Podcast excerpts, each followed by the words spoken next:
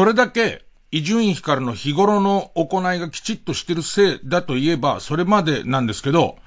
あのー、番組始まる5分前ぐらいまで僕、どう言ったかわかんなくなってたじゃないですか。ね。でもまあ、伊集院のことはちゃんと食うだろうと思って待ってるじゃないですか。僕はあのー、トイレの台の方で、パズルゲームをやってたら、すげえスコアが出たせいで、生放送いいかなっていう感じになってましたよ。生放送いいかなは嘘ですけど、すげえ数字、あの、数字合わせの、もうずっと昔に話したことある、スリーズっていう、もうこのスリーズっていうゲームの不毛さ、もう数字合わせパズルだから、これをやったことで、人生のプラスなんか何にもないんですよ。で、これじゃいけないところで何度も、えっ、と、アプリから削除してるんですけど、なんかこうまたインストールして、で、えっと、で、これがハライチの岩井くんにも感染して、で、岩井くんも同じようなこと言ってて、これ何のプラスにもならないっていう。スリーズをやった回数が多くなってる週は、えー、っと、人生が行き詰まってる週だっていうぐらい、えー、っと、意味のないゲームなんですけど、それやってたら、結構なスコアいって、はってなったら5分前ぐらいで、誰も心配しねえなっていうことでびっくりしましたよね。あの、これぐらいのスコアで結局、ちょっとしたボンミスで終わったからいいようなものの、終わんなかったらまず多分、えっと、未だ、トイレの台の方でスリーズ、やってますかね。えー、さあ。そんな中、なんとか無事始まりましたけど、なんか最近つくづく思うっていうか、俺、えっと、昨日、えー、っと、日本放送の方で、ラジオ番組やって、で、その、自分のこう、野球クイズの番組なんだけど、それにこう、サマーズのミムさん来てもらって、で、あと、つぶやき。えー、っと、ミムさんね、やっぱりね、つぶやきいるとすごい弾むんで、えー、つぶやき素人。あと、前々から、あれ車の中で聞いてることあるけど、私出してって言ったら、イモさん、イモにみゆきさん出てくれて、で、番組終わった後、しかも番組が、まあなんかこう、伊集院光る日本放送で何年ぶりのレギュラーって銘打って始まったものの、4月スタートで、えっと、何曜日にやるとかじゃないのえー、日本放送ショーアップナイターの中継がない、ない日にやるみたいな。えっ、と、しかも月曜日はもともと中継がないから、月曜日は他のちゃんとレギュラー番組があって、そうじゃない、なんか、なんかわかんない、エアポケット的に中継がないですよって、オールスター休みと当たりましたよとか、なんかそのゴールデンウィークで少しこう、プロ野球のいつものスケジュールがずれましたよっていう時だけやるっていう、えっ、と、番組で、4月から始まった、日本放送でのレギュラーの割には、4回目かな。しかもその、やる曜日も決まってないのよ。で、昨日なんか、やる曜日が、いつもだいたい土曜日なのに、えー、日曜日にやった上に、えー、っと、どかない番組とかがあるから、いつも2時間やってるの1時間ってすげえ中途半端な、え感じで、えー、やって、で、こう、とにかく野球クイズだったらいつまでもやってられそうって人呼んじゃってるから、1時間でなんつうの、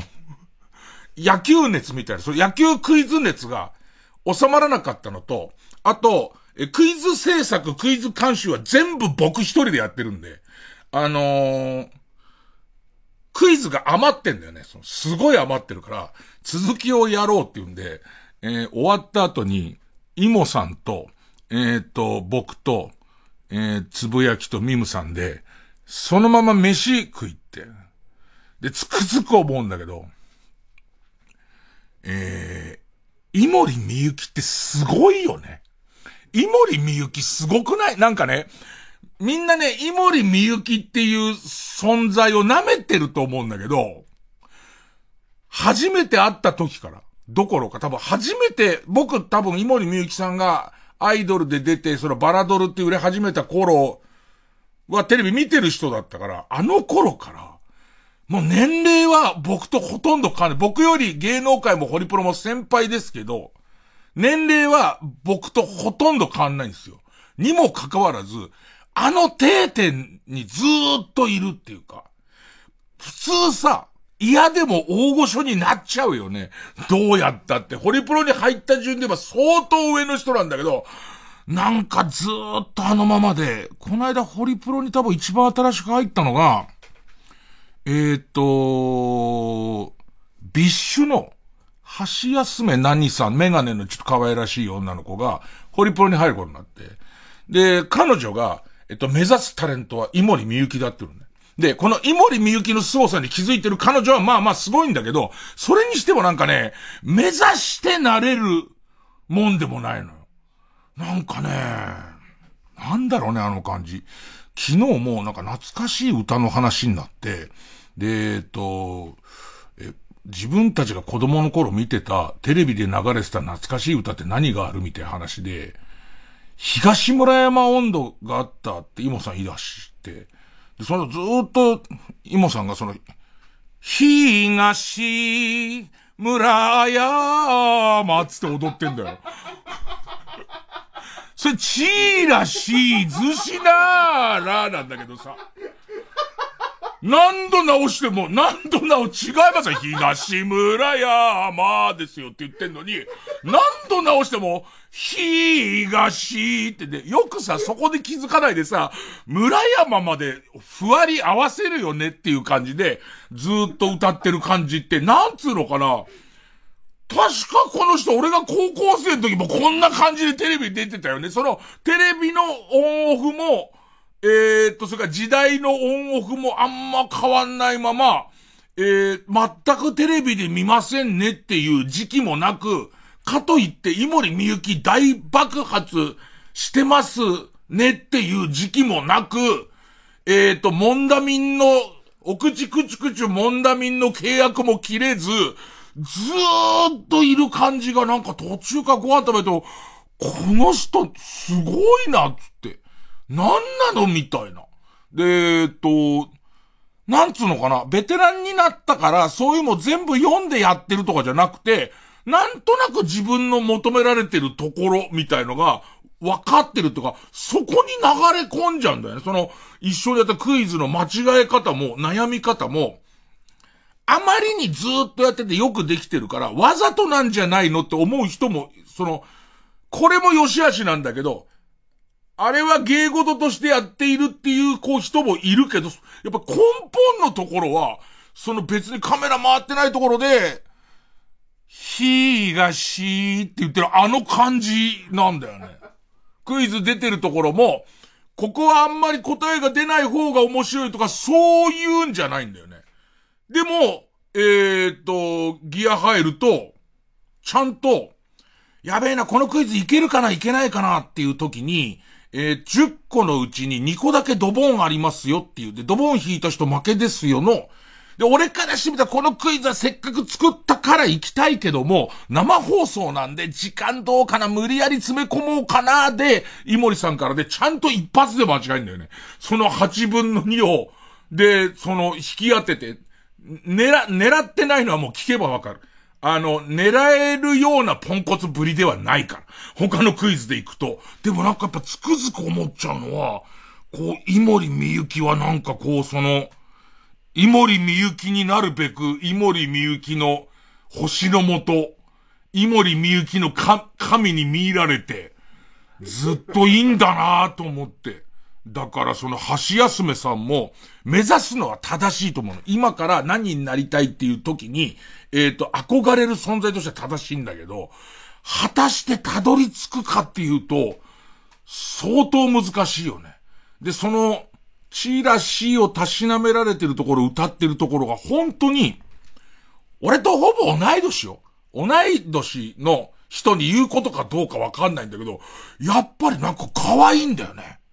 ずっと。で、しかも影響力あるから、俺夜中の2時3時ぐらいまでみんなご飯食べたりしてて、で行って帰ってきてからずっと俺ちょっと間が空くと一人の部屋で、東村山って歌ってるからね。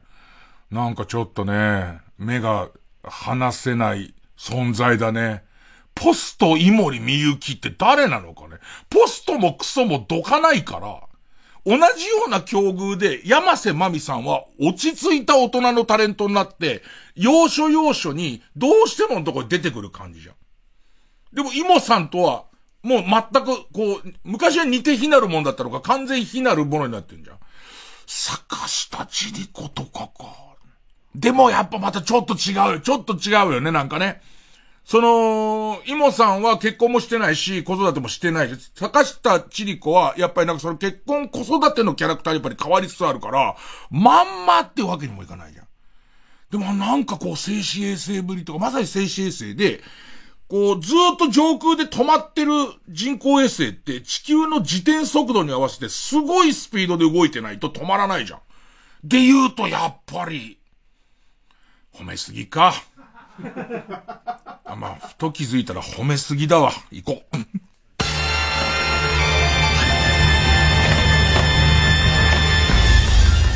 月曜ジャンク、伊集院光深夜のバカ力。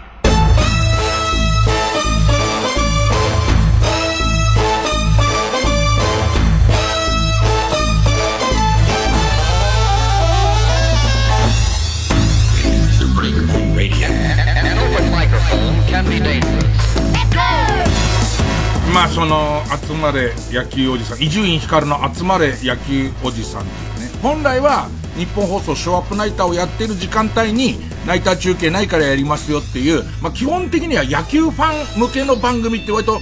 限定していいよっていう枠をもらって。で、えっと、まあ、全面監修でもやりたくて、もうそのクイズ考えてる時が楽しくて、で、その野球クイズの番組をやってんだけど、なんかその表向きは野球ファンのおじさん向けのその野球クイズの番組なんだけど、いろいろこう、コンセプトが詰まってて、そのうちの一個は、うちのマネージャーの栗原っていう、えっ、と、20代半ばの女性マネージャーが、あの、俺が困ってんのを見るのがすごい好きなの。で、もう、先週ちょっとこう、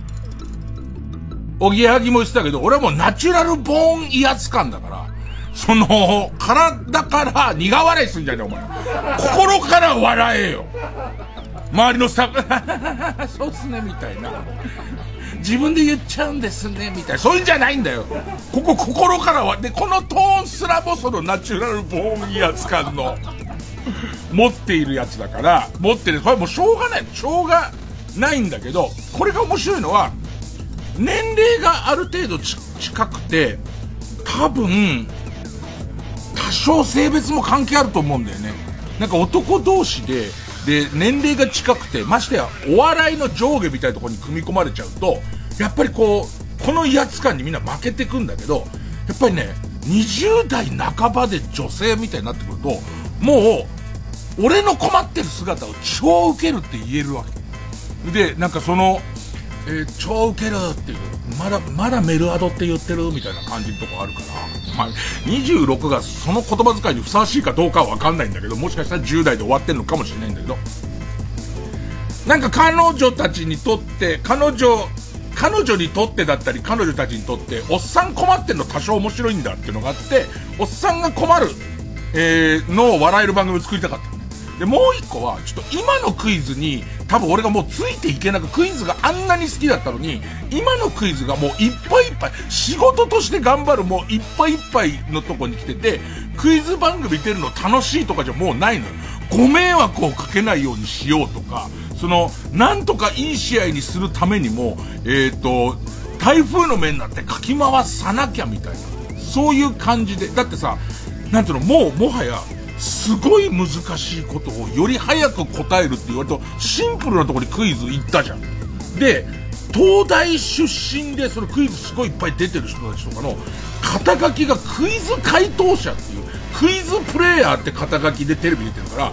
クイズプレイ、なんかその草野球の選手、草野球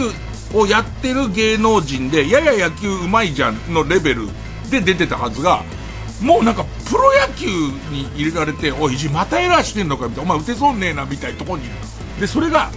そうは言ってもバット持って立ってるから、たまに、こう、前に飛ぶと何か起こるねぐらいの位置にいる。で、そうするともうこのクイズは、俺にとってはもう必死すぎて、前のクイズ見て楽しいとかってことはないの。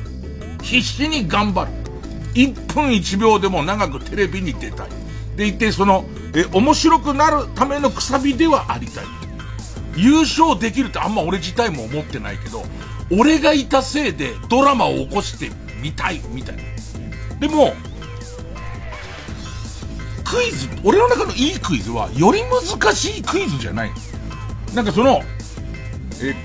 答えが出なかった時、もしくは答えが誰も答えられなくて発表される時に、あーって思ったりとか、その間違い面白いなとか、えっと、それからさらにそのおじさんがあわわしてんのとか面白いから、そういうクイズを、こう、が好きだし、そういうクイズを作りたいみたいな。あそこまで出てんのにみたいな。でいて聞いてみたら、なるほどって思うみたいな、なんかこう、そういうクイズを作りたいっつって。こう、めちゃめちゃこう、えー、これはどうだろう、あれはどうだろうって、クイズで、えー、と、クイズ作りで結構大変な、一番にと難しい、発想も難しいけど、今度難しいのが、裏取りっていう、そのクイズが合ってるかどうかってことを、正しそうな文献のもと、まあまあ今、ネットにも正しい情報ももちろんたくさんあるんで、正しそうなネットから、えっ、と、このクイズが成立してるかどうかを調べるみたいなところまでやってて、で、これが楽しい。なんかその、なんつったらいいのかな。最近こう自分が肝に銘じてる、すごいカロリーを使うことってきついじゃん。きついことって嫌なこと、イコール嫌なことにみんななりがちだけど、あの、楽しいことにカロリー使うの面白いじゃん。で、なんかその裏が、誰がオールスター戦に出たことあるでしょうかクイズの、もう、歴代のオールスター戦の資料片っ端から見て、この人出てるんだっていうのを、意外に出てるんだをまず羅列した後に、今度、出てそうで出ない人を探すの結構難しい。出てるリストはあるけど、出てないリストはないから。そうすると今度歴代の選手名鑑見て、この人出てないか？全部見て出てないが分かった時の、そうか。ジャイアンツはいいピッチャーがいすぎて、要するに、桑田、牧原、斎藤っていう、え、オールスター当たり前が同じチームに3人いると、4人目の宮本和智は、結構いいピッチャーだし、優勝を決めるピッチャーになってんだけど、オールスター戦に1チームから4人ピッチャーはさすがに多いかなっていう配慮で、出てない。見っけた時の、この話含めても、誰も当たんなくても、この話含めて面白いみたいな、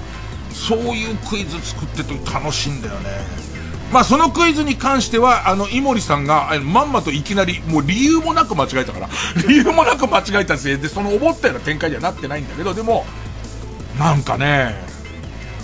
あの、どこに着地するか迷ってるけど、俺はラジオが好きだなっていう。ね、でいてラジオが好きな上に、ラジオ好きな人何通りかいるけど、喋るのが好きっていう。喋るのが好きも好きなんだけど、なんかね、作んのがきだね。で、その、えっ、と、細かいその、雑字みたいのが好きだね。で、昔だったらば、その、さすがに裏取りに関しては、頼むよっていう、その他のスタッフにぶん投げて、もう無尽蔵にクイズ救いながら裏取り頼んでたんだけど、この裏取りっていうのは僕の業務なんですかね？みたいな話になっちゃった経験から、裏取りも楽しい。もう、もう全部、全部楽しいっていうことに今、落ち着け好きでやっているっていう、えっ、ー、と、結論になっている。ね、えー、エメで、レゾナンティア。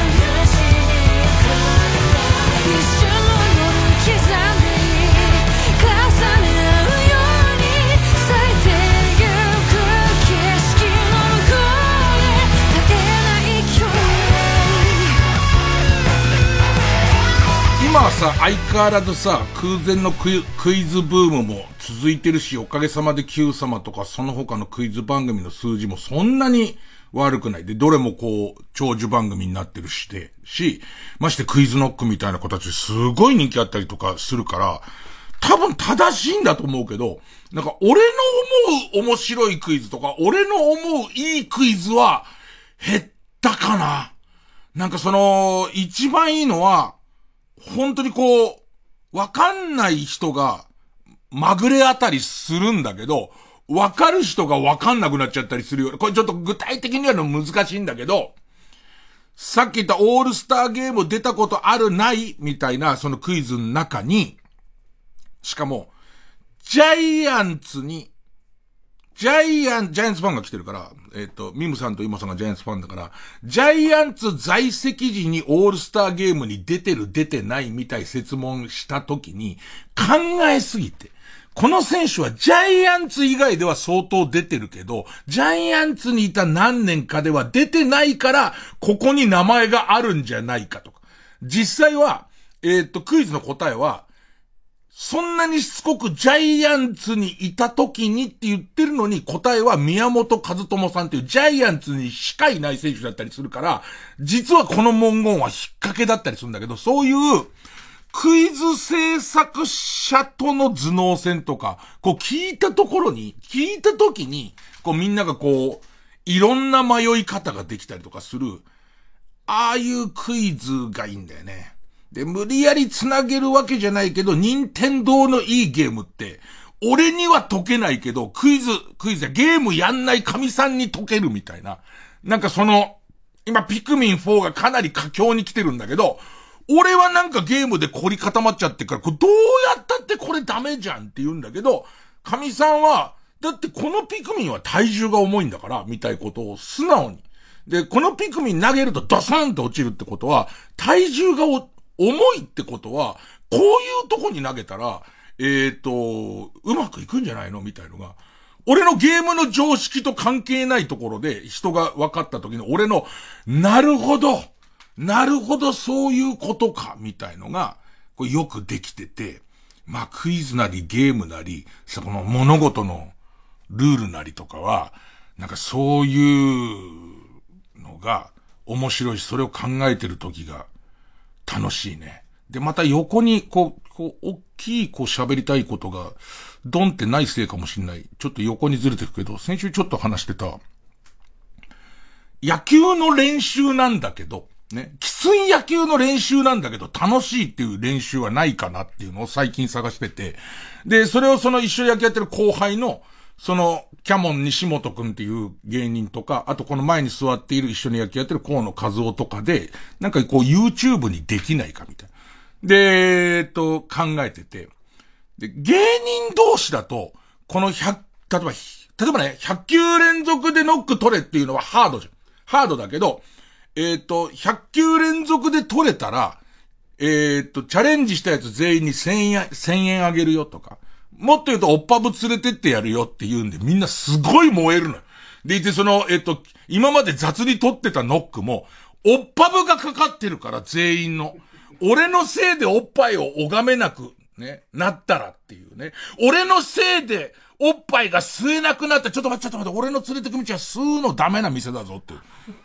あ、吸うのダメな店なんですか。でも、ちょんちょんは大丈夫らしい。あ、ちょ、俺のせいでちょんちょんは、みたいな、ことでみんなすごい頑張れるわけ。みんな頑張れるし、前向きじゃん、そのゼロ。ね。普通にしたらおっぱぶにはいけないわけですよ。その練習終わりでおっぱぶにいけないわけです。その、えっと、練習しなかったら。この練習を俺が提案しかいけないわけですよ。やれることなんて、着替えた後に、そのグランドの横の砂場で、お砂のおっぱいを作って、で、それをギューってやって跳ね返ってこないなーなんつってね。で、えっ、ー、と、はって気づいたら口の周りが砂だらけになっててね。涙、一筋の涙が垂れることしかない、ないわけじゃない。ね。で、だけど、そのプラスの要素があるから楽しい。だけど、そこですごい思ったのは、俺らはこれを、まあ、俺らはってかもうそれキャモンと河野が言うには、それを少年野球の指導者とかが見て、あ、こんなに、えー、カロリー的にはハードな練習だけど、野球を嫌いになんないで、楽しくなれるような、練習ゲームみたいなものを提示したいっていう、ね、話になるわけ。で、これが難しいと思ったのは、少年野球の子っておっぱぶ連れていけないじゃん。ね。で、その、少年野球の子なんて10年前ぐらい飽きるほどおっぱい吸ってっから、その人妻のおっぱいをあいつらタダで吸ってるから、多分まだおっぱぶのありがたみが分かってないじゃん。そこじゃなくない？だけどまあまあ、できないし、少年野球の子たちにさ、この、えっ、ー、と、みんなでこのボール取れたら1000円やるダメじゃん。おそらく怒られるじゃん。でそこをどうすんのがいいんだろうって思ったりしつつ、さらに飛躍して考えると、高校野球のさ、今日慶応が決勝戦行ったけどさ、慶応って頭髪自由なの。だから、こう、普通に2ブロックのやついたりとか、割と普通のサラサラヘアのやつがいっぱいいたりするんだけど、これに対して、ネットの、なんか高校野球こうあるべきっていうのすごい、その、えー、っと、えー、厳しい人たちが、外の人たちが、高校野球は坊主であるべきだと。で、今大会は高校野球割とそういう髪の毛自由のとこ割と多くて、そこそこ強かったんだよね。でいて、なんかその、高校野球坊主であるべき派の人たちは、すごいこの、ロン毛と言わないまでも自由、髪型自由に厳しくて、坊主が、えー、っと、自由に勝つと、もう、ツイッターとか、えっ、ー、と、投稿で、ガンガンそれ髪の毛切って出直してこいと。ね。お前らはそんな洒落た髪の毛してっから勝てねえんだよ、みたいのが、すげえ行くんだって。もうバカバカしい話ですよ。そんなバカバカ、髪の毛でどうにかなるようなことじゃないからさ。もしだよ、その髪の毛短い方が強いんだったら、もう絶対あれですよ。あのー、帝門高校が、今帝京とかけてることが全然わかんないんだ。帝、帝門、ね、えー、慶応ともかかってるけど、慶応は短くないっていう。で、それで、なんかその、俺たちの頃もね、俺たちの頃は本当に今よりもずっと髪の毛みんな坊主で。で、河野和夫くんも一緒にその、僕より10年ぐらい後高校野球やって今40代で。やっぱり、挑発のチームすごい少なくて、で、俺らは監督からも煽られて、絶対挑発負けんなよって言われたよね。で、俺たちもなんか、ああいうこう青春のすべてをかけてないと。そのおしゃれに、その気持ちが分散してる奴らに、俺ら負けるわけないよな、みたいな上げ方してたから、多分その洗脳が、俺たちそれで結局そのチームに負けたりとか、あとそれとは別だなって分かってから、まああれはあれだなっていう正気に戻ってんだけど、その、そこ戻れない人たちもいっぱいいるんだなっていうことと、弁護はしないよ。髪の毛関係ないから。で、もっと言えば、後にこういろんなスポーツの取材をやるようになって、今でも覚えてるのは、ハンドボールってすごいこう、えー、まして日本代表とかになると、信じらんないような、えー、身体能力持ってる選手がいっぱいいて、肩はいいし、飛ぶしっていう。で、そういう人たちに、俺らその、クラスで一番スポーツ上手い子が野球行って当然っていう時代で生きた人間からすると、申し訳ないけど、ハンドボールの凄さは確かに分かったし、君たちの凄さも分かったけど、どうしてハンドボール部に入ったの？って聞くと、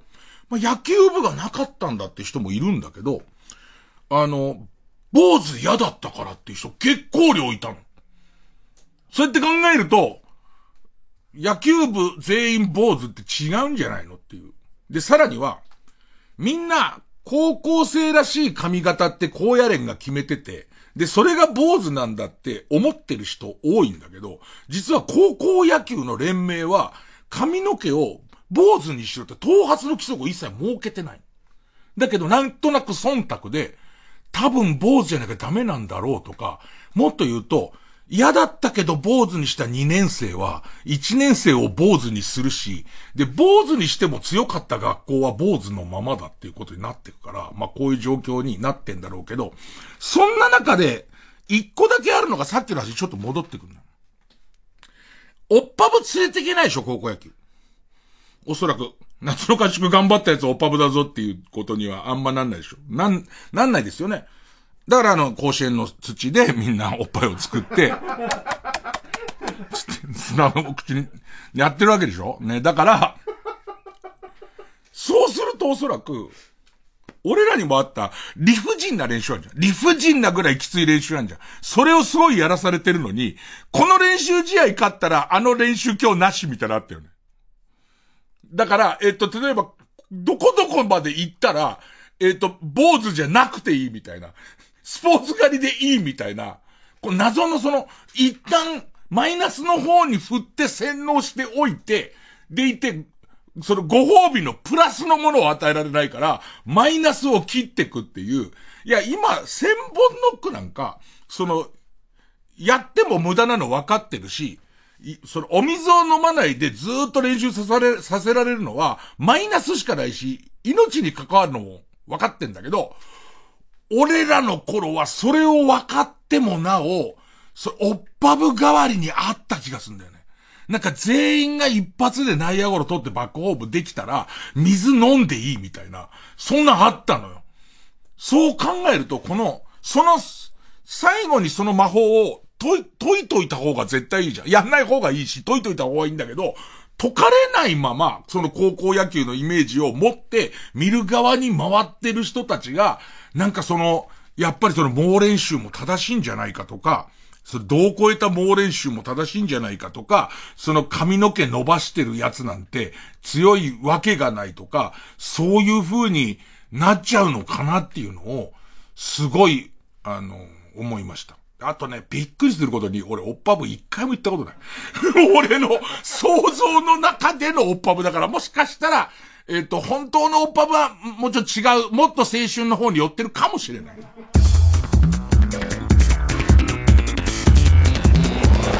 ジャンク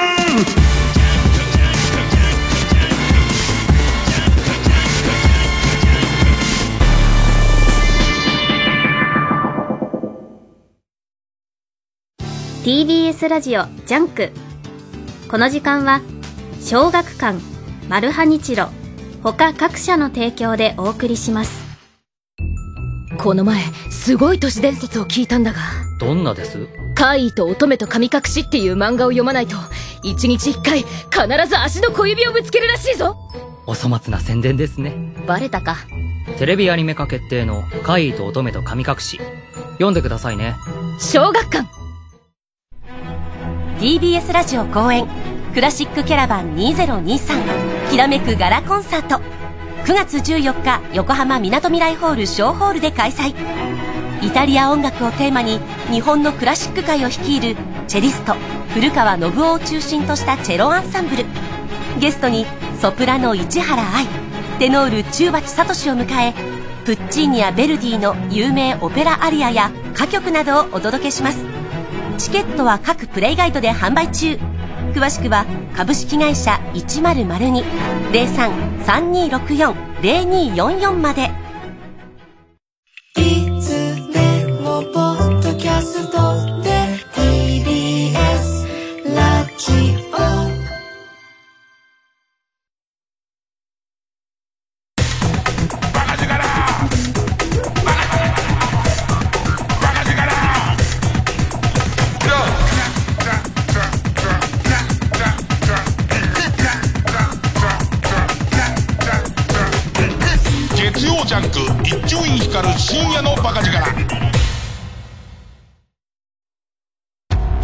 中華街に漂うラブの気配。まさか。マルハニチーロの前に愛の光景が広がる。次回「パイレーツマルハニチーロ」絡みに絡み合う両面焼き麺と五目あんかけ。はあ熱々だ。マルハニチロ。インディ・ジョーンズや「スター・ウォーズ」などの作曲家ジョン・ウィリアムズが常任指揮者として在籍していたボストンポップス。20年ぶりに来日スター・ウォーズ全シリーズの名曲や日本初公開ジョン・ウィリアムズの解説映像など豪華なプログラム。ゲストに角野隼人服部萌音登場。TBS ラジオ公演ボストンポップスオンザツアー2023ジョン・ウィリアムズトリビュート日本公演。10月6日から8日東京国際フォーラムホール A で開催。詳しくは TBS ラジオホームページのイベント情報またはボストンポップス2023で検索。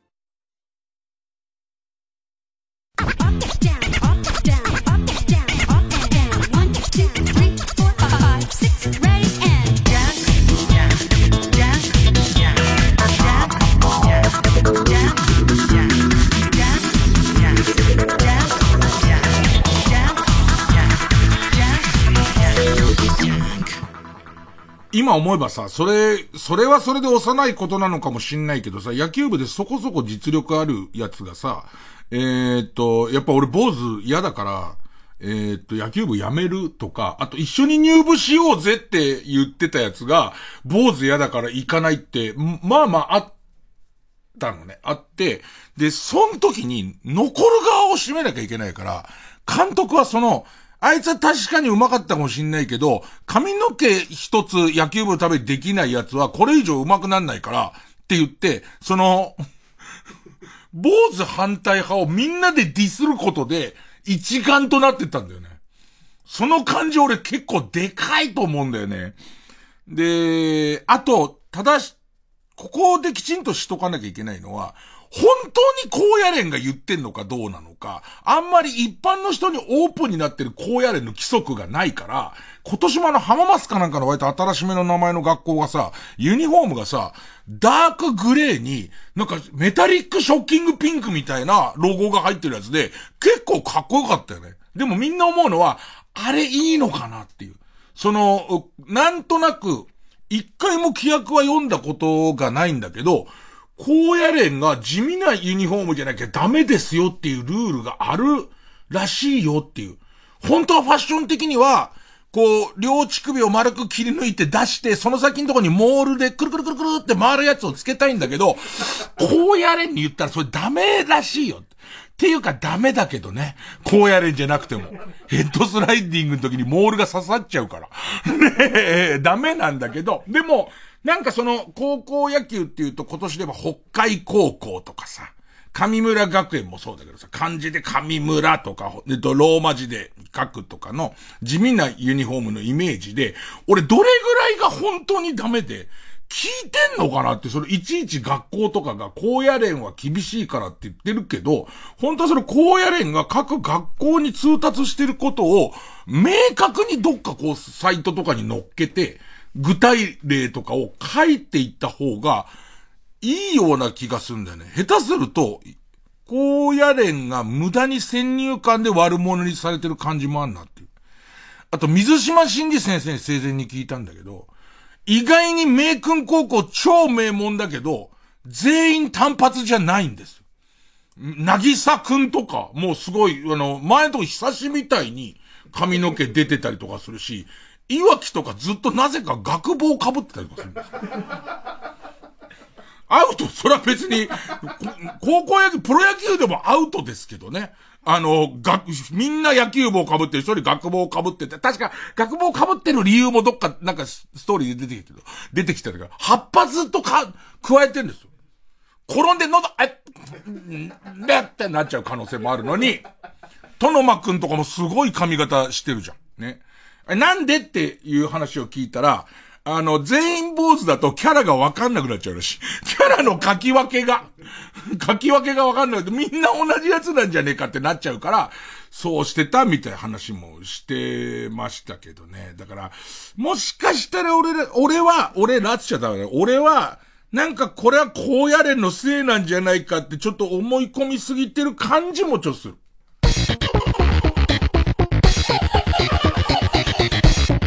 曜ジャンク伊集院光深夜のバカ力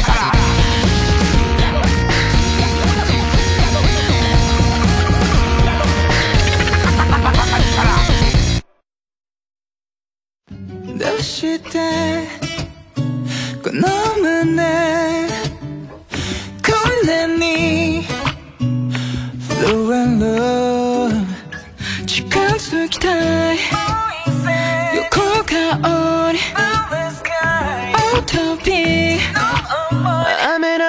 恋模様君のスイートウェイ優しく降り続いてくるくると回る。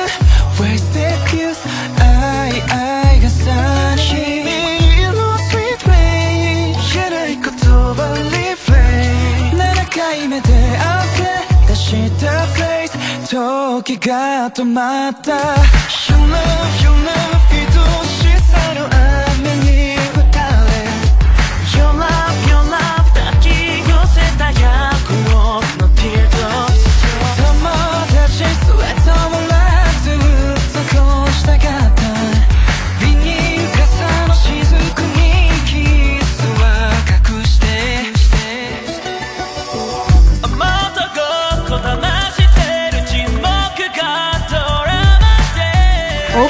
のはウルフハウルハーモニーのスイートレインでした。J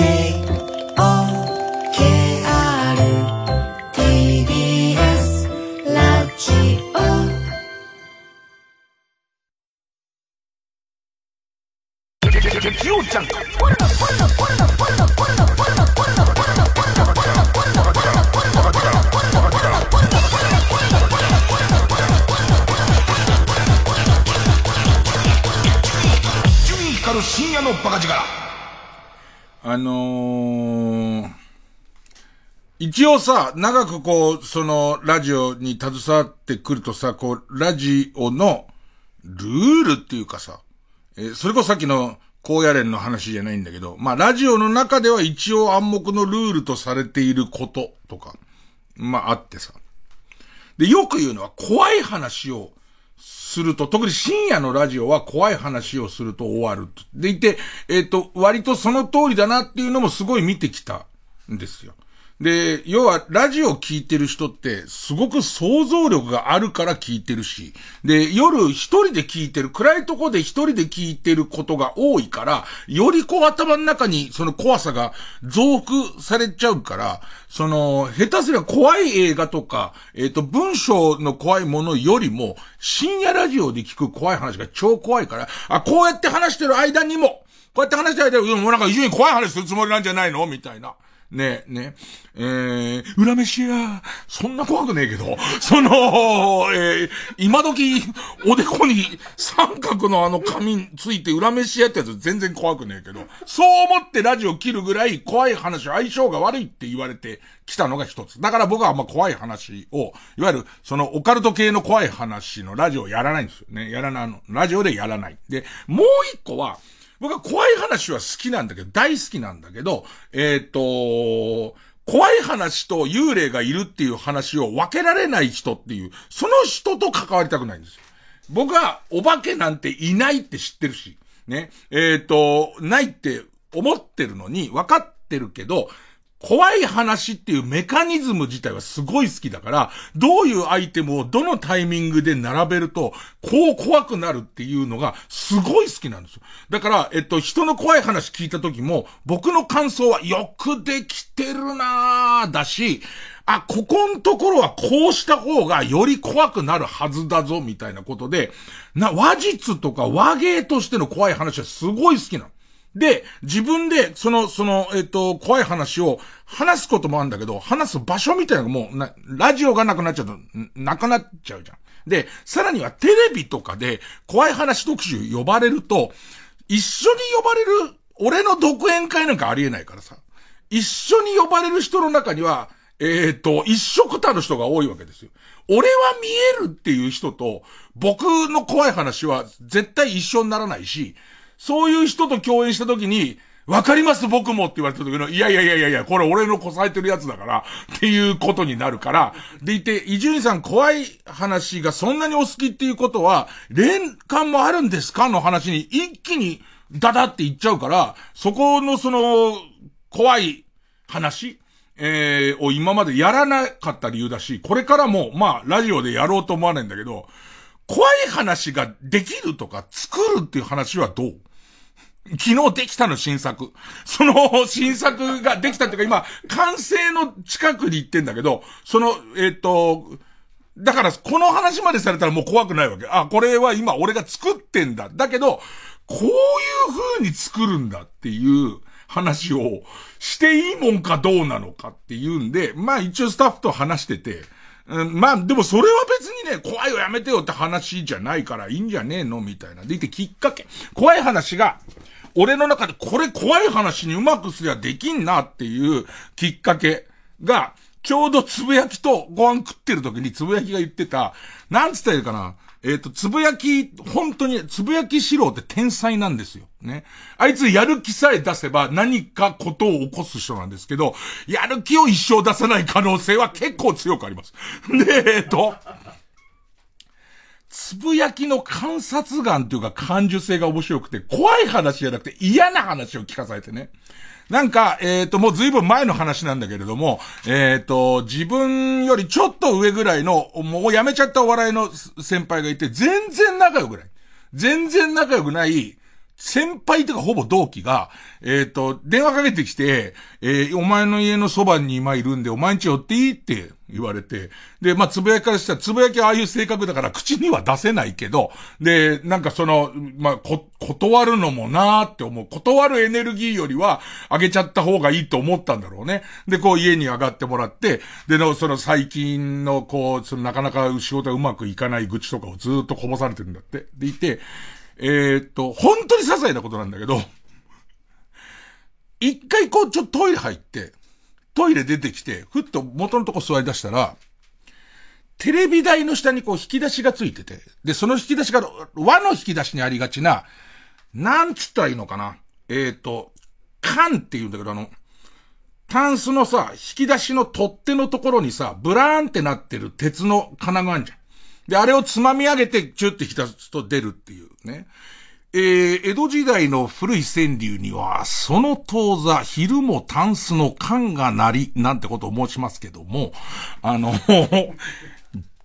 誰向けなんだろう。今のやつは、あの、エロい夫婦は、昼でもタンスのあの缶が、カンカンカンカンカンカンカンカンってなってる、やってんなっていう。結構、ハードにタッチバックでケツからついてんなっていうのがわかりますよって今は川柳なんですけど、ね。えーと、友達にも教えてあげてください。どうした？って言われるから。急にどうした？って言われるから。せ、川柳？どうした？って言われますから。で、トイレから出てきて、何気なく見たら、その全部下に垂れてる、その、えっ、ー、と、缶、ね、えー、取っ手が一個だけ、こう立ってる。あれこれさっきは立ってたかな開けたっていう。俺の家のその小物入れの引き出しを、あなた開けましたって思うんだけど、そこまで強くその缶が下に寝てたっていう記憶もないと。で、さらに、もっと言うとそこには普通にエロビデオが、エロ DVD が入ってるだけで、開けたからって言われてなんてことはないんだけど、はあ、俺の目を盗んで、俺の家の小さな引き出しを開けてるんだって思ったっていう、嫌な話じゃん。いい温度の嫌な話じゃん。で、これを聞いて帰り道に、あ、これ怖い話一個できるっていうと、単純につぶやきの、その気の小さいつぶやきの、えー、っと、その、嫌な、嫌な気持ちになったことで、みんなが、この、その時もみんなで、うわそれどう言ったらいいんだよね、いいんだろうなって。だってさ、こっちの記憶が確かじゃなくて、ちょっとだけ、一応ちょっとだけだけど先輩だからさ、触ったっていうのってさ、これから過ごす時間きつくない？触ってないよって言われてどうすんのってことだし。でもなんかずっともう気づいちゃったからには、こい、俺トイレ行ってる間に、戸棚開けてるっていう。ね、しかもその、な、な、もう、食い物なんか絶対入ってないとか、冷蔵庫開けてるでも嫌だけど、冷蔵庫開けてるだったらまだ、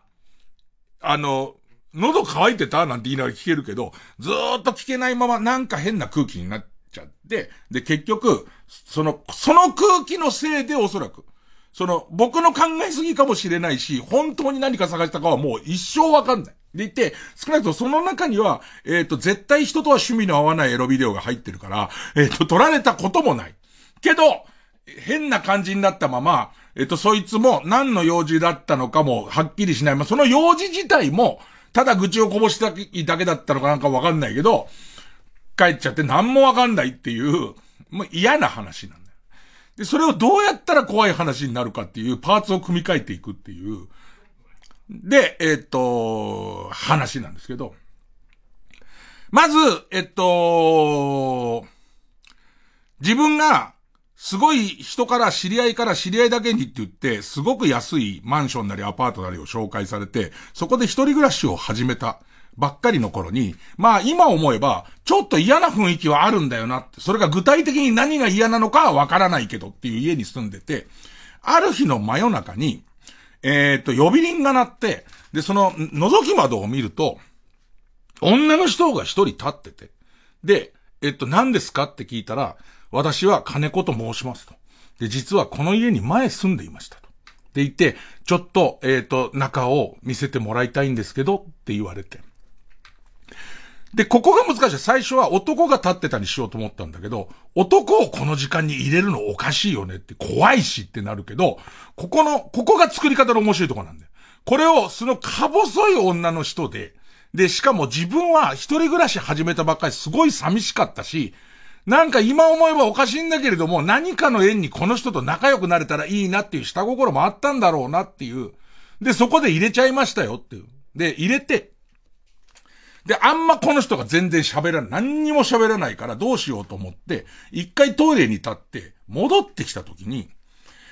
き出しなのか？ここのパーツ合わせも面白いの。俺一旦男にしたんだけど、いや、男だと入れ、いくらか細くても入れんの嫌だなと思うしとか。で、引き出しだと、ちょっと違うのかなってなったんだけど、ふと見たら、後ろの押し入れの、その、襖の押し入れに、その押し入れの内側の服の袖が挟まってると。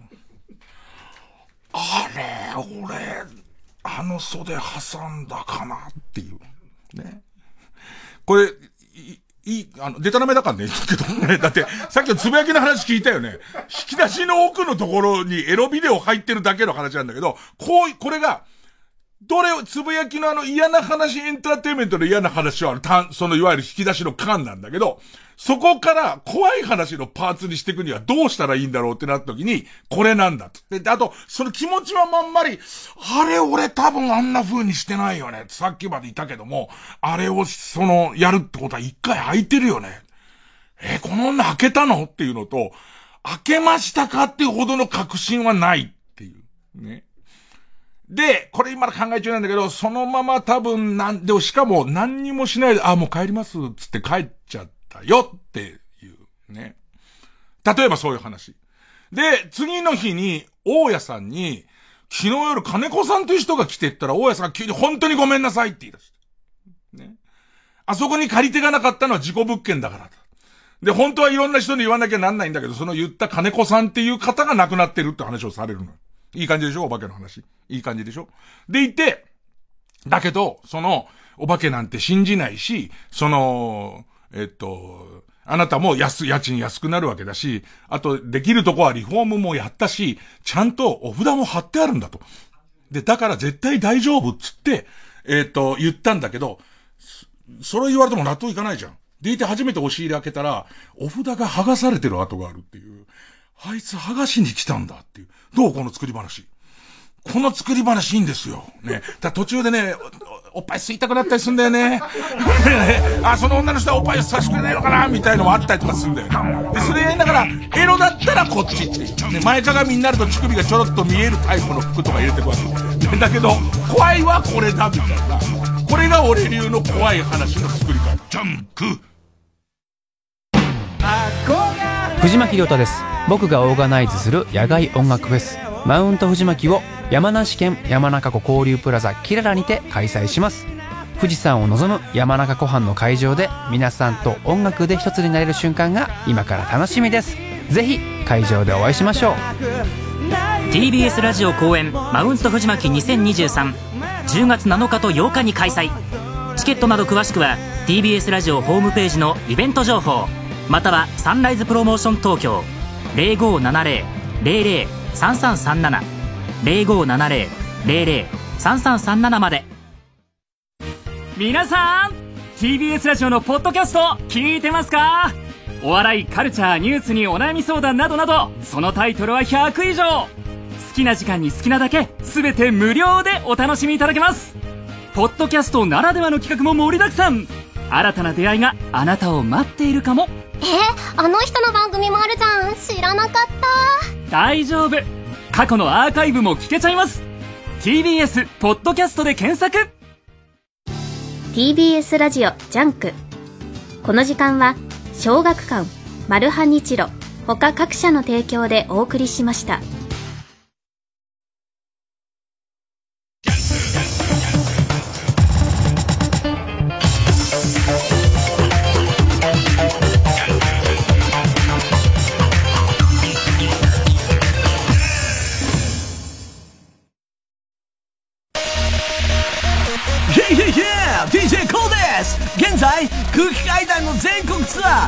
6回単独公演「無修正」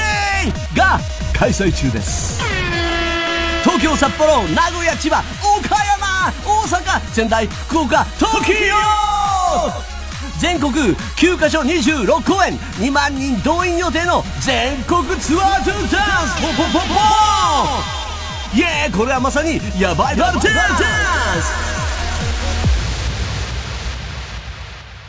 詳しくは TBS ラジオのイベントページで。私たちがこの地球で暮らし続けていくために必要な SDGs。地球温暖化を抑えるために TBS は2023年度に放送センターなど主な施設のカーボンニュートラルを達成します。詳しくは TBS サステナビリティで検索してください。TBS ラジオ公演リンゴ音楽祭9月23日と24日長野県松本市アルプス公園で開催します。スチャダラパーノーバディーノーズ田島隆夫デイグローグリムスパンキー七尾旅人ヒミ夜逃げサナバガンインシストドングリズ呂布カルマオキテポルシェ他100組以上が出演。15年目の今年も松本でお会いしましょう。詳しくは TBS ラジオホームページのイベント情報まで。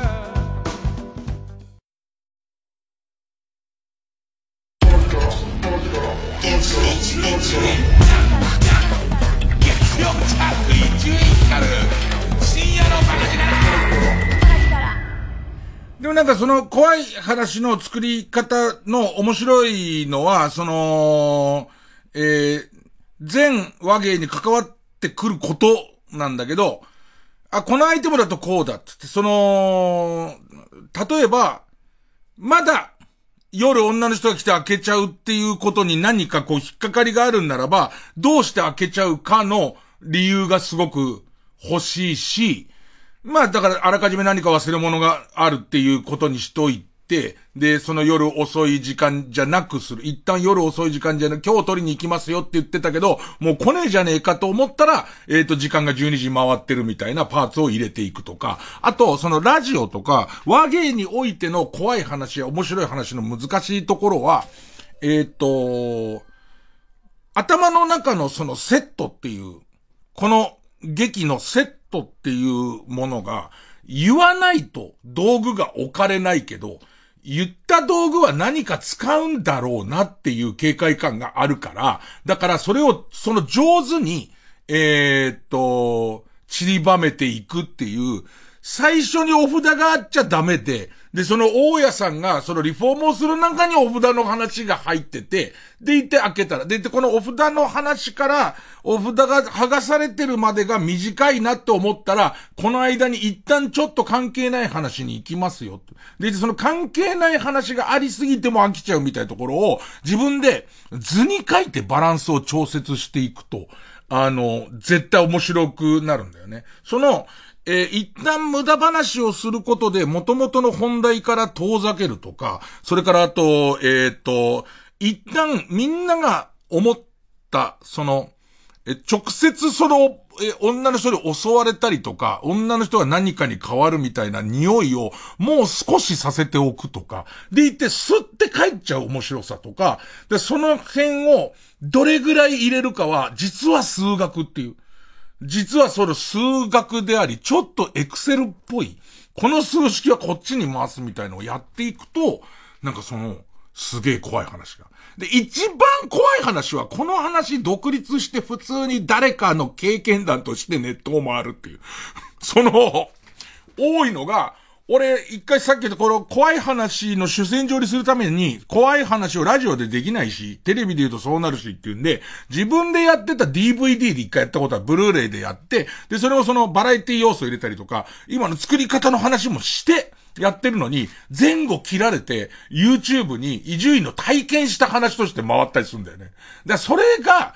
逆に超怖えって。ねえ、これだから、どんなにその、ここを工夫しても、そういう風になっちゃったら、俺割と今みんなに、あ、こういうこう、な、なかなかこの話ってしない、しないじゃんか。ね、なかなかそんな江戸時代のエロ川柳なんかを散りばめて聞けないじゃない。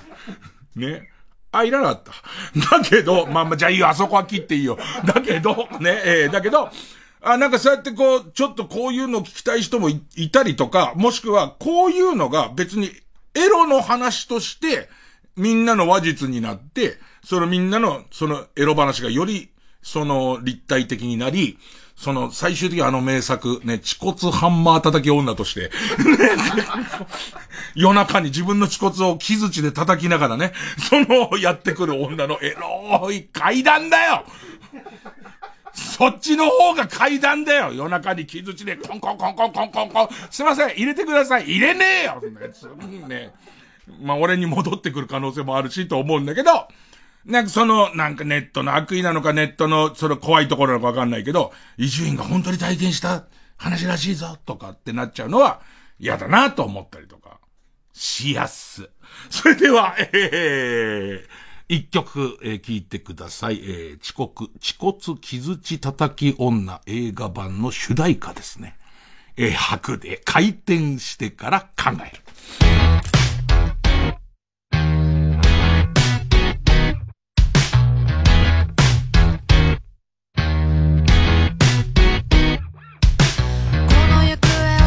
人はどこにせる。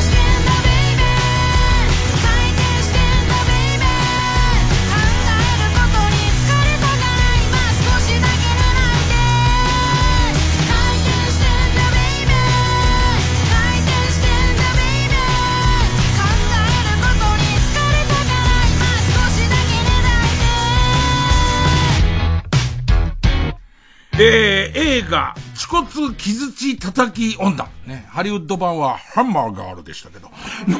えーと、テーマ曲の方をですね、回転してから考えを聞いていただきました。月曜ジャンク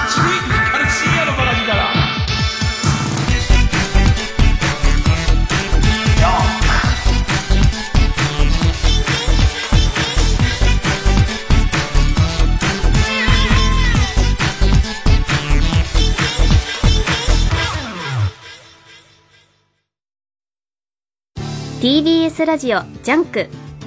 この時間は小学館マルハニチロ他各社の提供でお送りします。伝説の相撲漫画「うっちゃれ五所川原」32年ぶりの続編発売。かつて高校相撲の団体戦で頂点を目指した五所川原高校時代の仲間が見守る中大相撲の世界で最強の力士を目指す「うっちゃれ五所川原粘り腰編」コミックス発売中。小学館。今年の夏も大昆虫展。目の前のカブトムシを触りながら観察できるふれあいの森。ヘラクレスオオカブトなど世界の昆虫たちも多数展示します。TBS ラジオ主催大昆虫展 in 東京スカイツリータウン。夏休みの大研究ワクワク昆虫ラボは東京スカイツリータウン空町5階スペース634で9月3日日曜日まで毎日開催中。詳しくは大昆虫展の公式ホームページをご覧ください。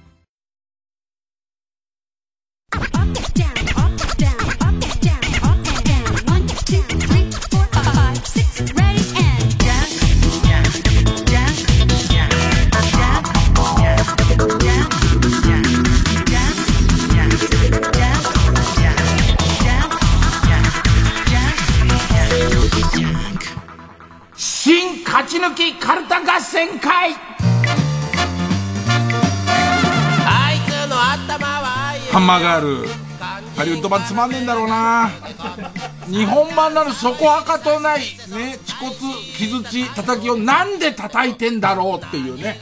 でその要するにえっと夜遠くの方からコンコンコンコンコンコンと音が聞こえてくるって言って退治したはずなのに最後聞こえてきて終わりみたいなあれを全然ハリウッド版分かってないからあの、てか、ロングハンマー、ロングハンマーで叩き割りに人の恥骨を叩き割りに来るやつになっちゃってるから、味もへったく、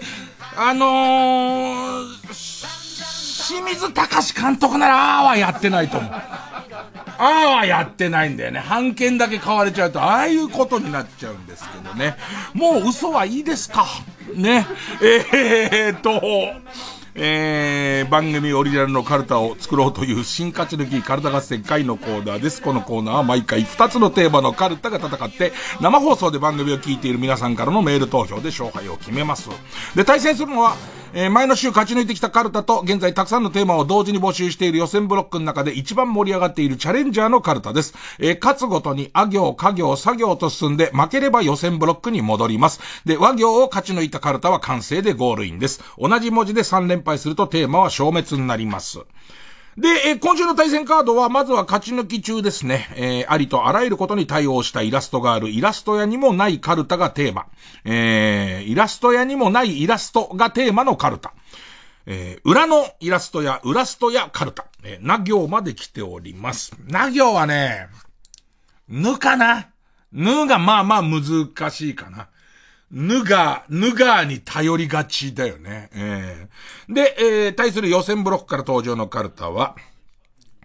本当は先週台風じゃなければ、新ジャンルいくつかいっぺんに発表しようとしてたんですが、1個しかいけずに、えー、先週新ジャンルとして発表されたばかりのこちらです。今年3月に終了したタモリクラブを必要としている人たちのために、いつか番組が戻ってきたら、やってもらえそうな企画を考えようというテーマの、いつか戻ってくる日のために、タモリクラブ企画カルタ。ね、もちろん初登場デビュー戦。えー、今週はあ行のカルタになります。じゃあ行きましょう。まずはこちら。裏のイラストや、ウラストやカルタ。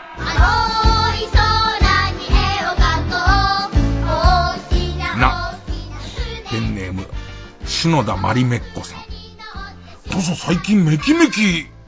読まれるっていうか出してくれてる。ありがとうございます。な、なぎなたで、週刊誌の袋閉じを開けている人のイラスト。いいな、なんかわかんないけどさ、さ俺、なぎなたの使い方わかんないけど、ガニ股でドンって立って、こう、脇に挟んでる感じだよね、両手で持って。それですごい息を揃えて、キャーって、それを一回転して戻ってきて、逆の脇で挟んだ時に、その、矢部美穂の、その、えっ、と、ついにの矢部美穂が、パラって開かれて、ついにじゃねえよ、みたいなね。ね。お前本当に乳首あんのかよみたいな、そういう感じになってくカルタですね。ペンネームボールペン返して、な。長年の習慣で、夢にまで見た、星のリゾートに泊まっている朝から旅サラダを見てしまう母親のイラスト。来てんからっていう。もう最高峰に来てんから、いいからっていう。そうだよね。いや、俺なんかもそうだけどさ、宿貧乏っていうかもう貧乏旅に慣れちゃってるから、もうちゃんとした宿泊まっちゃうと落ち着かない。で、なんとか、その落ち着きを取り戻そうと思っていつものルーティンにすることが、せっかくさ、あのー、プリペイドカードでエロビデオ見れる、見れないようなとこ止まってんのにさ、わざわざ自分のパソコンでさ、ファンザ見ちゃったりとかしてさ、いやいや、やるとこじゃないでしょ、ここっていう。そういうことじゃないでしょ、みたいな。それと一緒ですよね、お母さんね。のイラストって。のイラスト。だからそれは旅のしおりみたいなやつに出てんじゃないの？旅ガイドみたいのの、旅で気をつけることいくつみたいな。せっかく夢にまで見た星野リゾートに泊まったのに、旅サラダを見ないっていう。うん。ペンネーム、気まぐれポニーテール。な、ナンクルナイサーと背中にプリントされた T シャツを着てるのに、まあ血まみれの人の わあ、この人これもしかして、ナンクルナイサーで乗り切ろうとしてるっていう感じの。なんともならないんだけど。絶対なんともならないんだけど、ナンクルナイサー書いて、たすき掛けにナンクルナイサーって書いてあるから。伸ばすやつもゆらゆらゆらゆら、みたいな。なんくらねえよ。なんくらねえよ、お前っていう。えー、ペンネーム、枯れゆく花の姫。な、なぜか異常に懐かれて、風俗の待合室まで鹿がついてきちゃった出張中のサラリーマンのイラスト。奈良なのかな？奈良で。別に鹿せんべいもあげてないんだけどね。ずーっとゆっくりついてきちゃって。って言って何度か振り向いた時にいて、俺についてきてんのかな？なんつって。で、最後、割と早足で、えー、風俗入ったら、入ってきちゃってか、俺、これ多分ね、あの、いいのは、カルタって、やっぱりその、その週に募集してる文字が決まってるから、全然違う人が同じ題材持ってくるときがあって、ペンネームボブサップ、な、ナイトプールで、おじいちゃんの家をビート板代わりに泳いでる人のイラストっていう。これ一個でも面白いんだけど、もう一個、のびちじみさんから、な、ナイトプールでぶち上がってる老夫婦のイラストっていうの。からのだとすごくない？からのだともうナイトプールでさ、もう、ふわーってなってるおじいちゃんとおばあちゃんがいて、多分そこでぶち上がりすぎちゃったのかな？でいて、そのおじいちゃん家になってビート板でバタバタだって考えると、全く違う人から来てんだけど、なんかこうすんだよね。いや、これ本当になんか嬉しくなっちゃうんだよね。あと、もうお気づきの人はお気づきだと思うんですけど、こう生でウラストやってきて、割と、誰のとかじゃなくて、人、最終的には漠然とした名もない人のものを扱ってんだけど、たまに例外的に読みたくなっちゃうのがあって、えー、ペンネームスズムシ食べた。な。投げ捨てられた高橋直子のサングラスが、ちょうどかかってしまったモグラのイラスト。スポンっていう、あのさ、もう、モグラがサングラスかけてるって何もう、もう何ね。令和だよ。令和2023年だよ。あれがこう投げた時に、スポッて、ちょうどポコって出たとこだからスポッて。ねうーん。やっぱモグラがサングラスかけてたらもう君の勝ちだよ、もうそれね。えーペンネーム。ペンネーム鈴虫食べたな。流しそうめんをせっかく準備してくれたおじいちゃんの隣で堂々とマックをデリバリーしている子供のイラスト。た、思春期、思春期までいかない。何歳かで多分急に流しそうめん面白くなくなるはずだよね。多分最初のうちは流しそうめんすごい好きだけど、気づくよね。あの、この、俺は大好きよ。俺は大好きだってことは言っときますけど、そうめん味がないっていうことに、多分気づ、マックが好きになる、年来るもんね。えー、ペンネームケイちゃん、な、縄跳びで着地するたびに、短パンの両裾から料金玉が飛び出す人のイラスト。長えな、おい。で、いいのが料金玉分かれて出るっていう。聞いてこう、なんか、飛ぼうとした時に、ななんていうの、関係性として着地すると、短パンが伸びる、短パンが膝まで伸びるから、玉金隠れて、上がろうとする時に遅れて玉金が上がるから、その時だけこう、チラッ、チラッって見える感じだよね。で、後に新しいアメリカンクラッカーみたいな玩具になってほしいよね。ペンネームケイちゃん、な、なめたけの、なめたけの瓶から気筒が抜けなくなった男性のもとにドクターヘリが着陸しようとしている。ドクターヘリは、ドクターヘリは、本当に人の命を助けてんだから。だから昔後輩のね、その、桐畑徹くんっていう、まあ、うるさい芸人がいて、の元の相方の健三くんは、えーと、どっか地方の、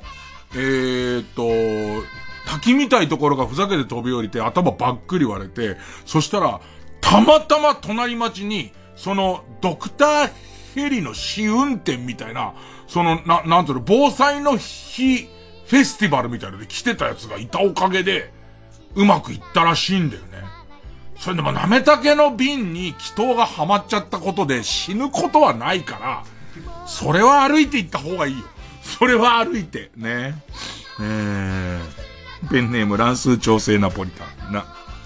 ナシゴレンが何かあんまりよくわかっていないまま注文して、これではなかったなぁと思っている人のイラスト。よくありがちだけどね。ガパオライスあたりももっとガパッとしてると思うよね。ガパオってしてるのかと思ったら、意外に落ち着いたライスが出てくるから、あの、ガパオ、あと、俺の頼んだロコモコ丼とハンバーグ弁当の差のなさみたいなもんに、あんまハワイ感がないなっていうね。それみんな別のイラストでありますから。別々のイラストですからね。ペンネームジェリマツな。名残雪が降る時を知り、名残雪が降る時を知り、真夜中にお隣さんへ知らせに行く人のイラスト。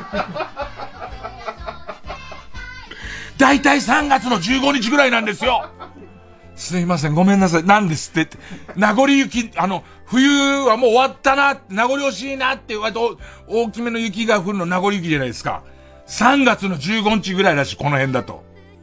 はい。なんだこいつ。なんだこいつ、本当に。名残雪が降る時を知りっていうのを何ハマった時にもう何か、この人の勝ちが決まったよね。何ぬねのの何な、な、な、名残雪。うーん。こんな言葉はイルカの歌詞以外にはない言葉だから、日常にみんなが普通に、俺、昨日さ、名残雪が降る時を知ってさ、って使い方はしないんですよ、もう、もはや。うーん。ペンネームピストルチョコに、乳輪のデカさに怯える子供のイラスト。ポコヤ火山に、肉まんをどうにかしてコンビニのレジ横から万引きしようとする人のイラスト。それこそさ、さっきのさ、つぶやきのじゃないけどさ、逆方向を向いてる時にさ、こうやって、チラってなんか気なチラって向いたらそっと開けて取ろうとして、してるやつ、うわ、あいつっていう。なんかその、チケットの発見してくださいなんつってさ、これで行ってる時にさ、うわ、あいつっていう。ペンネームマイペースに、二重人格、二重人格のどっちもが超人見知りな人のイラストだった。まあ、その、ね、小説とかドラマに出てくる人はいつも物静かで目も合わせてくれない人が急にね、なんか、お前それで勝った気でもいるのかだけど、ガラッと変わってからもう目を閉じながらさっきまで左下の方にこう、す、すごい頭を下げてたんだけど、右下の方になるだけで全然容量を得ない。一個で大丈夫だっていうね。えー、ペンネームのこささに、偽阿佐ヶ谷姉妹にサインをもらっている人のイラスト。でもなんかさ、テレビ出ちゃうとさ、その、阿佐ヶ谷姉妹に似てる人ってすごいいるじゃん。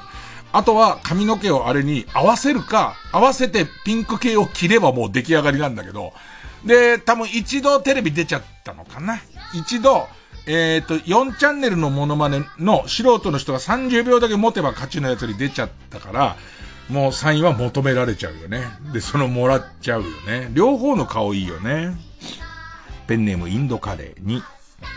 忍者村の体験コーナーでスカウトされて、くのいちとして生きていく覚悟を決めた母親と、それを見て泣いている子供のイラスト。俺なんか最近忍者村行ったなと思ってさ、俺あの、ドラクエウォークのスタンプで、効果だったか伊賀だったかの忍者村っての行ったんだけど、開店前、開店前の門の前でもうギリギリ押せたから帰ってるんで、中はどういうのか覚えてない。えー、急に、生地に間でシーマに、虹をストローで吸うおじさんのイラスト。あのさ、絵本に出てくる分にはいいけどさ、虹をストローで吸うおじさんやべえ人だよね。ね。あの、近所では虹をストローで吸うおじさんと呼ばれておりっていう。ねえねえ。今回職務質問でっていう ね感じするよね。チューつって。しかもなんか、音させて吸うおじさんいいよね。何やってんの？何吸ってんの？虹っていう。うん。ペンネーム、ポコヤ火山、ぬ。ヌンチャクで別れ話の決着をつけるカップルのイラスト。ずーっとこう、痴話喧嘩してるとこから見てんだけどさ、片方のやつがポッケからヌンチャク出してさ、こう、パフォーマンスあんじゃん。自分一人でやるやつ終わったと思ったらさ、もう一人の女がさ、またバッグの中ヌンチャク出してさ、で、テーマでそのパフォーマンス始めるじゃんか。もうさ、一生付き合った方がいいって。別れない方がいいって、そんな。うん。えー、ペンネーム北あかりの目覚め。ネットフリックスのデデーンの音にビクッとなって、器ひたひたに入った即席ラーメンのスープをベッドにぶちまけてしまった人のイラスト。いや、だからね、この短文から読み取れるのは、ネットフリックスのデデーンに少し時間がかかるような Wi-Fi 環境の悪さだよね。それで一旦机の上で出来上がってたやつを、えー、と、テレビの前持ってきて食べようって思ったんだろうね。その時に急にこのくるくる回ってた読み込みが終わって、デデンってなって、どうってなっちゃってるっていう、そのなんか感覚を言ってほしいですよね。えー、えー、ペンネーム母さんと白熊さんが、ね。猫騙しをされた衝撃でうんこを漏らしてしまった人のイラスト。これもさ、力士ではないんだよね。力士のイラストじゃないんだもんね。人だもんね。日常生活の中で急に、ってやられて、モリモリモリモリモリモリっつって、はぁつって、急になんだよはぁはぁつって。本当は、プリッコロンぐらいだと思ったでしょ。ね、プリッコロンとか、あとはちょっとこう、液状のやつが、プって出たぐらいだと思う。モロモロモロって。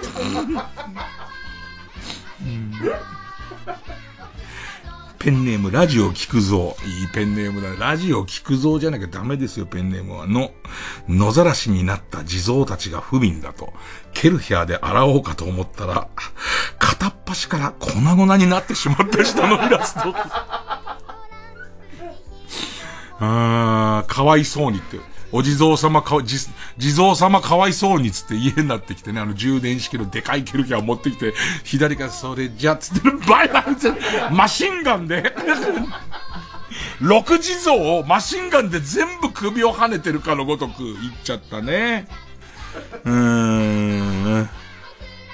えー、ペンネームシグののうのうと生き恥を晒し続ける父親から TikTok を取り上げるため、スマホを山に埋めるイラスト。こいつを、こいつにこれを持たしといたらずーっと生き恥を晒し続けるっていうね。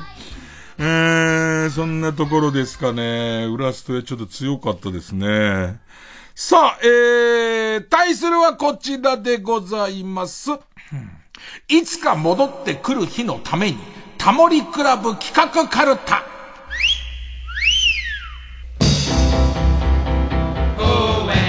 もうなんかこの口笛からのショーツショーツの流れだけでちょっとグッときちゃうよね。でもこの番組を告げる人は、タモさんはもう基本的就活っていう情報がこう伝わってきていろんな番組もフェードアウトしてるからね。この番組告げる人もいないんだろうな。で、いかにもこう、ありがちなの送ってくれたよ。ペンネームのびちじみ。あずきバーより硬いアイスを作ろう。菊川玲がいる気がする。俺なんかコンクリート強度選手権の時に俺進行で菊川玲がいて、こういう勉強してるから、なんかそういう人必ず入るじゃん。菊川玲いるような感じするんだよな出演、今後このカルタ出演者とか触れていくと多分相当面白くなるね。ペンネーム、形状記憶老人。あ、あなたの家の冷蔵庫にも貼ってあるかも。水道屋のマグネット広告で神経衰弱をしよう。これ三浦淳さんだよね。あの、三浦、三浦淳さんのコレクションにこれ、冷マつって、冷マつって冷蔵庫の、そのマグネットのシリーズあんだよね。えー、ペンネーム、イエロー軍曹。あ、アキラ100%のお盆を見直そう。おすすめのお盆で股間を隠してみた。これも、なんかそのお盆ってめちゃめちゃ高いやつあんじゃん。なんか一個の木から作ってこうでみたいな、なんとか彫りのやつから、なんかその、えっ、ー、と、銀のさ、えー、フランスかなんかのお盆とかさ、いろんなお盆でやってみるみたいな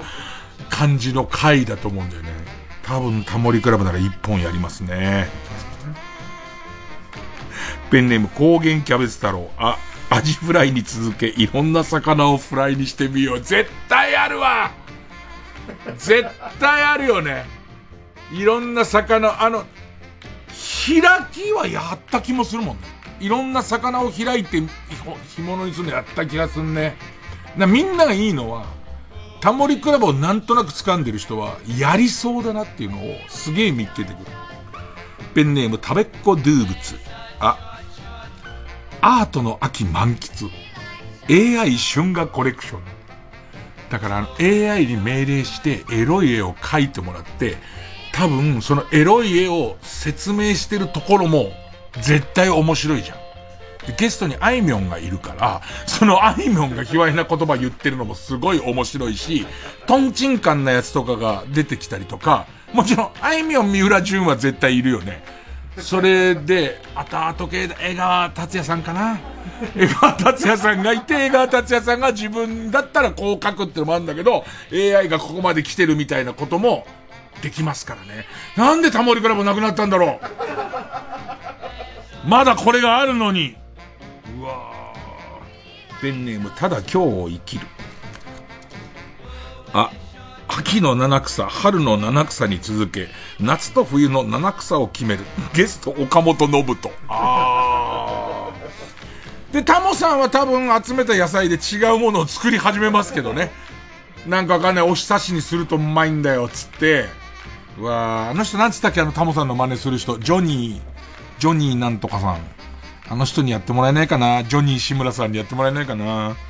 えー。ペンネーム。枯れゆく花の姫。い、居直ってアートにしよう。カレーのシミでおしゃれなデザインの T シャツ。これもなんか寸劇みたいのをやって、シミをいっぱい作って、いろんな色とりどりのを作り、で、アートにしていくんだよね。クリーニング屋さんの前から始めるか、カレー屋さんの前から始めるか、毎度おなじみ、流浪の番組、タモリクラブです。えー、昔に比べて漂白剤なんてのは本当にね、性能が上がりまして、えー、どんなシミでも綺麗にすると言いますが、カレーとなると、そうやそうや、なん、なん、どうしたどうしたって。そうすると胸のところにカレーがべっとりついた、誰かこう、若手の芸人が来る感じからだよね。ああ、だ、竹山くんあたりが行って、その制作するのにカレーかけられるみたいなところまた、あ、熱いってっていうくだりもあるかな。うん、えー、ペンネームピストルチョコ。い、居酒屋メニューで消されてるものを頼もうだ。ああ、町中華でもあるよね。ここなんでないんだろうってところを頼むパターンね。えー、ペンネームのこささ、い、いけばん、一番美味しい火薬が今夜決定。カップ麺に入っている火薬だけを食べて、キングオブ火薬を決める。あー、なんか、あの、後のせサクサクみたいなやつで、天丼作って、かき揚げ天丼作ってみるみたいな感じ。本当にやってそうだよね。やりそうで、ハウフルズさんまだこんなにいっぱいあるんですよと。なんとかタモさんを口説いてもらえませんかと。タモさんお疲れなら、ところどころコージー君と志村さんを呼んで、なんとか埋めますからっていう。うーん。これ絶対あるよ。八五郎大井継承。い。タモリクラブ。今までの感謝を込めてアクリル板供養。絶対アクリル板やってるよね。このアクリル板を使って何かを作ろうっていうのは、絶対やってるはずだもんね。えー、ペンネーム鍋定食。石おっぱい？まるでおっぱいのような石、石パイを学ぶ。多分どっかに、どっか、そのリアス式海岸のとことかに好きな人はいいんだよね。一人すごい好きで集めてる人がいて、これなんざいいですね、みたいなやつと、あとここも三浦淳さんの今までのヌードグラビアのコレクションとこの形に似てるみたいなやつをやってほしくて、山田五郎さん石も詳しいもんね。この石は何の石だってことも言えるし、無敵だな、おい。ペンネーム。鍋定食、う。うちの倉庫でも眠っています。ふなっしーになれなかった地方のゆるキャラ大供養祭り。三浦さんの企画すげえ多いけど、そうだよね、絶対、ずっとこれ何年前から来てないんですかとか、癖も含めて面白いし、あとこう地方自治体とかもう一回スポット当ててくれっていう人も集まるし、ペンネーム終電万事。え、えなこと学ぶ、ドンキに売っている B 級コスプレグッズの歴史。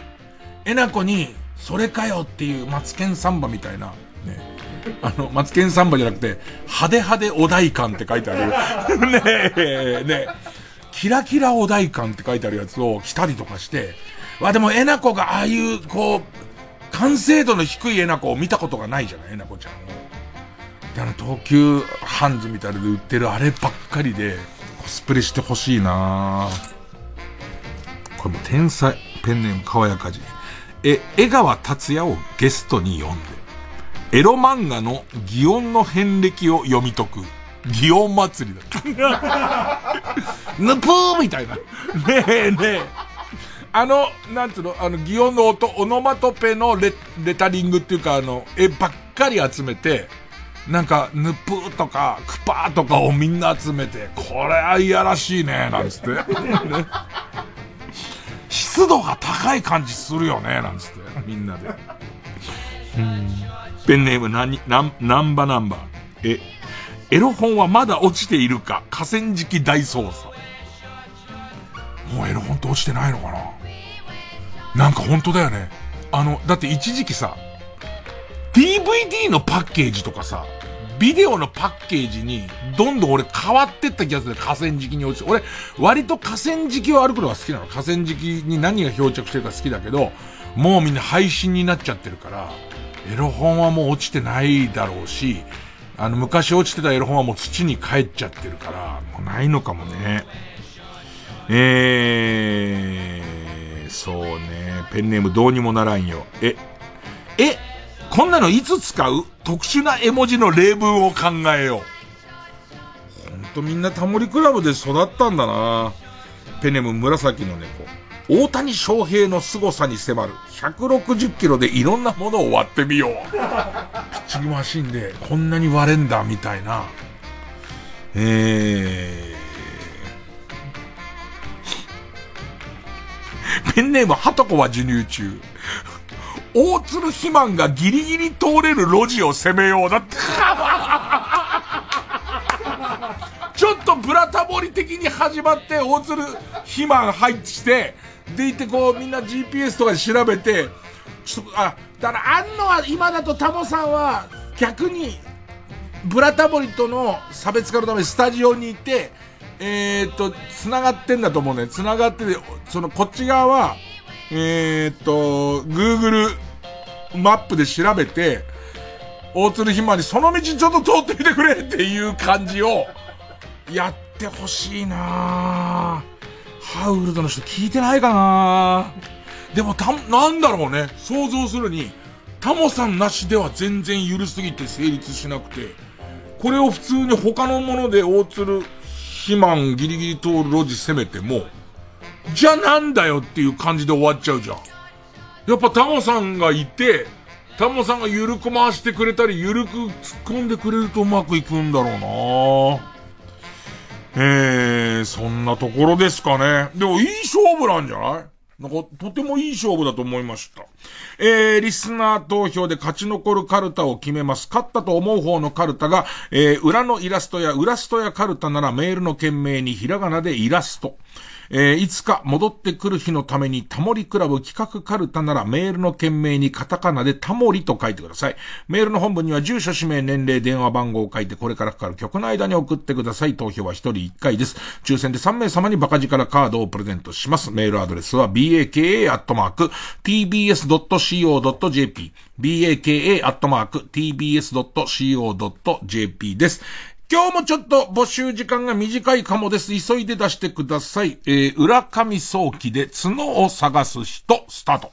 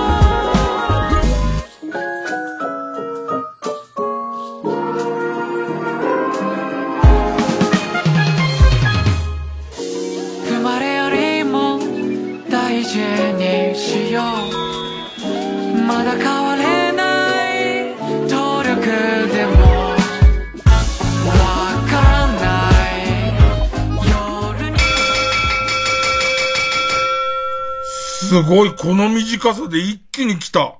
えー、っと、受付終了です。集計結果。裏のイラストや裏ストやカルタ289票。タモリクラブカルタ389票。ちょうど100票差。勝ったのはタモリクラブ企画カルタまあ、ちょっとタモリクラブに対するこう、ノスタルジーみたいのも、みんなを刺激したと思いますよ。裏ストヤも相当良かったですからね。えー、ということで、タモリクラブ企画カルタは家業に進みます。で、負けた裏のイラストや裏ストやカルタは予選ブロックに戻り、引き続きな行の募集となります。さあ、そして、えー、新しいカルタのテーマですが、えっ、ー、と、新しいテーマ2ついきます。2つ、えー、どっちか評判のいい方が使われます。えまず1つ目はこちら。もっと変えよう、ツイッターカルタ。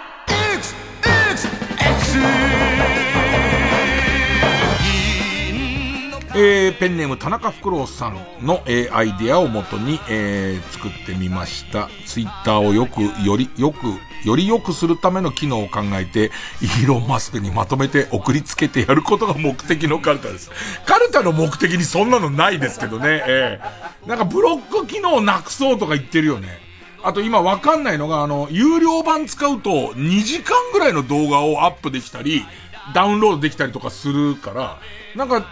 海外の方だと、もう違法 AV の巣窟みたいになってるって話も聞きますけどね。僕もうちょっと頑張ってみようと思ってますけど。ど、この番組でも X って言い切ってみたり、X カッコ旧ツイッターつったりとか。なんかこう、ノン、カッコ、ノーネンレナみたいな。ね、毎回あの前の方も言うんだみたいなね。えー、っと、は、例題は、バルスなどのしょうもないノリに参加しているアカウントはまとめてバン。えー、それからうちの構成陣も考えてくれました。軽滑りしている企業の公式アカウントのユニークエイプリルフールツイートにいいねを押したユーザーは一定期間ログインできなくなる。無、無断転載していいねを稼ぎまくっている猫の癒し動画は、それを AI が感知して猫の顔が自動で石橋茂に変わるな。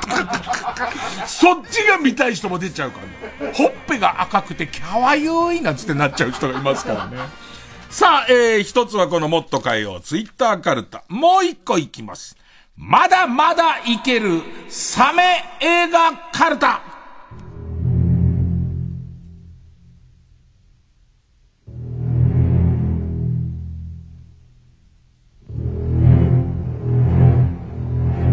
えー、ペンネーム佐々木さんからいただきました。頭がたくさんある砂浜の中を歩いてくる幽霊などアイデアが出尽くして困っているであろうサメ映画界にみんなでアイデアを提供するカルタですっていうね。えー、例題と、途中まで女性を飲み込んだけど半分、半、あと半分のところでサメが力尽きたのでそのまま生きている女性を描いたリトルサーメイドって。えー、えー、あとう、うちらで頑張ったやつはですね、あ、朝起きるとサメと私が入れ替わってる？サメの縄だ。だから、違う違う、全部ダジャレに寄っちゃうともうこのコーナーすぐ寿命がなくなっちゃうから、えー、あ、これどうですか？タタイタニック号がサメの巣になっていた。みたいなやつだよ。で、結局全部のサメを退治して、タイタニック号を浮上させようと、浮上させようと計画してる連中はこれやられるんだけど、最後の最後にこの間の事故になっちゃったお金持ちの人たちが、実は中からバーって 出てくるみたいな。ごめんなんか人が亡くなったことだからそんなにはゲラゲラいけないね。さあ、えー、あと例題でうちの構成人が考えたやつですが、ち、小さなサメがすげえ来るだって。でかいんじゃなくて、あ、なんだっけあんじゃん。あのさ、赤い一匹小魚がいて、いいっぱい、その、睡眠、睡眠の上手版って言って、サメのさらに集まってできたでかいサメのやつみたいなね。えー、ということで、えー、次週はですね、いつか戻ってくる日のためにタモリクラブ企画カルタが家業です。それと、まだいけるサメ映画カルタあ行。えー、そして、えー、と、もう一つが、もっと変えようツイッターカルタのあ行の対戦です。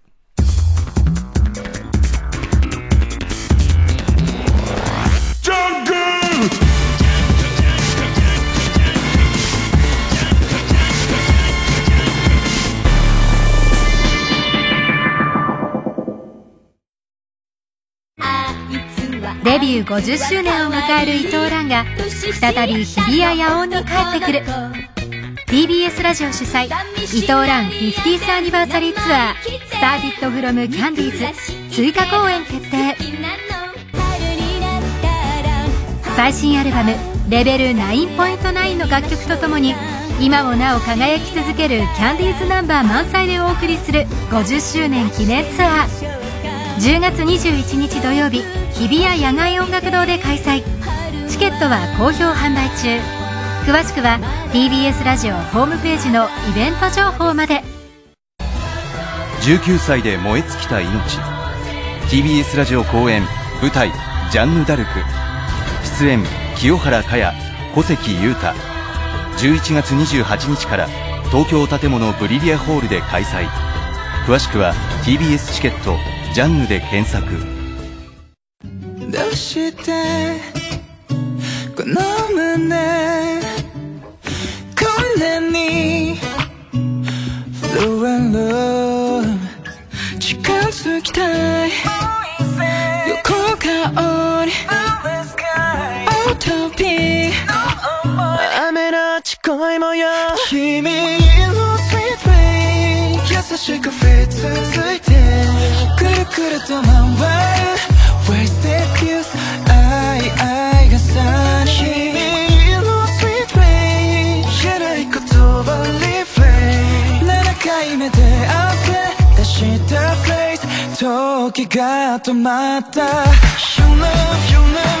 愛したのはウルフハウルハーモニーのスイートレインでした。尾道にある小さな豆腐店。うちの豆腐は東京になんぞは持っていかん。もっといろんな人に食べてもらいたいんよ。もう好きにせい。そこにあるのは変わらない思い。優しく温かな父と娘の物語。お父ちゃんの作るお豆腐は柔らこうて甘くて豆本来の苦みも残してお父ちゃんそのものの味。出演藤達也麻生久美子。映画「高野豆腐店の春」大ヒット上映中。ありがとう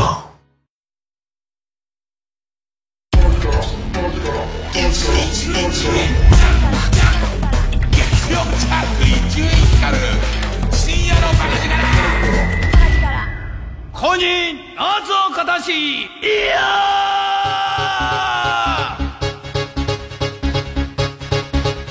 ー!いや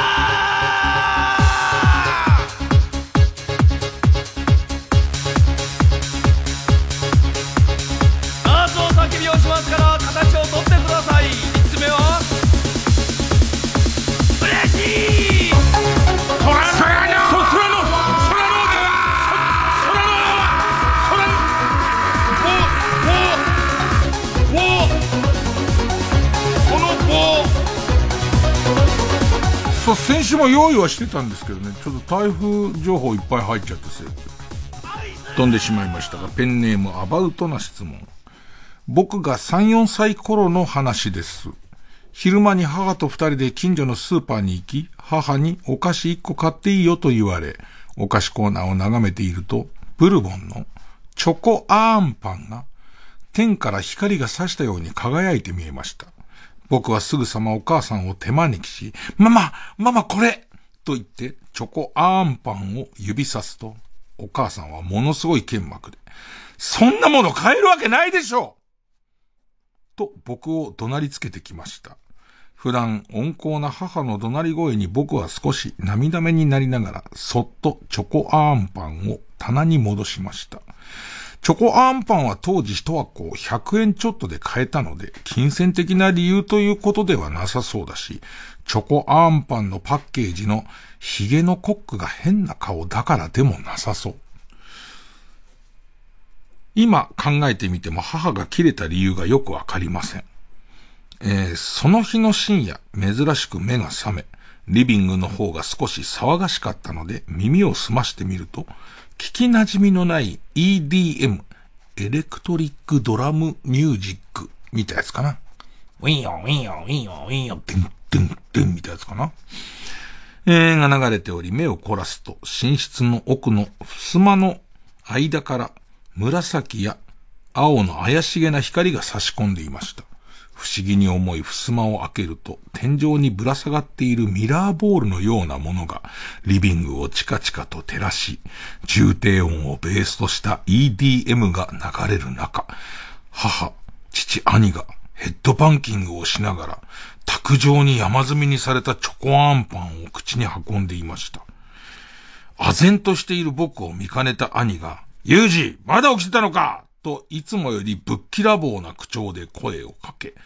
僕の口にチョコアンパンを詰め込んできました。むせ返る僕に母が、ユージはまだ小さいからね。これでも見てるがいいと言いながら、テレビのリモコンを渡しました。スイッチの入ったテレビの画面を見つめていると、チョコアンパンのパッケージのあのヒゲのコックが、黙々と悲しそうにチョコアンパンを作っている映像が繰り返し流れていました。そこで記憶はプツンと切れており、夢だったのかなとも思ったのですが、その記憶が異様なまでに鮮明に脳内にこびりついているもので、夢だったの一言で軽く受け流すことができません。高校生になった今でもスーパーやコンビニでチョコアーンパンを見かけると胸の奥がもやもやっとします。伊集院さん、これって空脳ですか？ちょっと台風で不安な夜には聞かせられないだなと思って。ねでも困っちゃうのはさ、夢の一言では片付けられないって先に言われちゃうとさ、もう何も言うことはないよね。あとね、聞いてる方の何割かはおそらくネットの画像検索で、チョコアンパンのコックさんの絵を画像検索すると思うんです。いや、それは僕もしました。普通です。ね、どんな不気味な絵が描いてあったかなと思ったんですけど、まあ、普通ですよね。ええー、多分あの、じゃあもう夢じゃ片付けられないってちょっと夢一回消しますよ。ね。そうだったんじゃないですか、じゃあ。ねえ、そうだったと思います。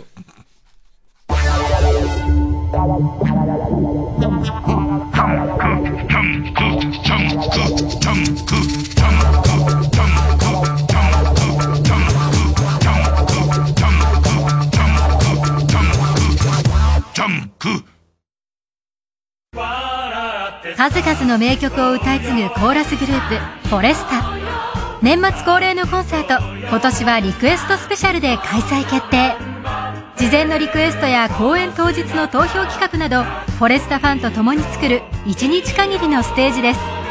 TBS ラジオ公演フォレスタコンサートリクエストスペシャル in 文京は12月13日文京シビックホール大ホールで開催。現在8月23日までの期間限定で特別先行予約を受付中。お申し込みは CN プレイガイド0570-089922まで。ラジコポッドキャスト TBS ラジオ。マイナビラフターナイトでは毎週5組の芸人のネタをオンエア。YouTube の再生回数リスナー投票などを集計して月間チャンピオンが決まりますぜひ番組や YouTube を聞いて面白かった一組に投票してください詳しくはマイナビラフターナイトの公式サイトまで TBS ラジオジャンクこの時間は小学館マルハニチロ他各社の提供でお送りしましたジャンクジャンクジャンク King out, no, no. さあ、えー、小耳に少しねじ込んでおきましょうかね。えー、っと、まあ、ネットニュースとか、あとちょっとこう、皆さんが小耳に挟んだ本当かよっていうニュースを、えー、っと、さらにリスナーの皆さんの小耳にねじ込むという。えー、ペンネームすがひさん。えー、AI で画像を生成し素材を作成するサイトである AI 素材 .com で、AI イラスト屋というサービスが開始されました。あ、なんか噂を聞いた。文字を入力し、フォーマットに沿って進めていくと、イラスト屋のタッチそのものの絵が出力される画期的なサイトで、商用利用も可能とのことです。試しに過去のウラストやカルタで読まれた、書き泥棒に高圧洗浄機で応戦するババ。を出力してみると、高圧洗浄機を持った老婆と柿を持った男性がイラスト屋の絵そのままで出てきました。なんかその前々からこの噂は聞いてて、その、ウラストやカルタの時にもちょいちょい触れてましたけど、僕らまだ使ったことないけど、これぐらいの精度では出てくんだね。すごいな、なんかわかんないけど、時代が追いついて、追い越していった感じだね。ペンネーム、すずめ28号。小野俊二って読むのかな？えー、小野俊二の監督作映画、野球ドア法未亡人が、8月19日より、東京の池袋シネマロサで上映されます。内容はスコポン×ポルノらしいです。伊集院さん的にどうですか？いや、でもやっぱりそのポルノの伝統っていうのは、ある程度裸とセクスシーンを何パーセント入れてくれれば、あとは君に任せるよってことが多いので、いい作品の可能性、まあまあありますよ。なんか、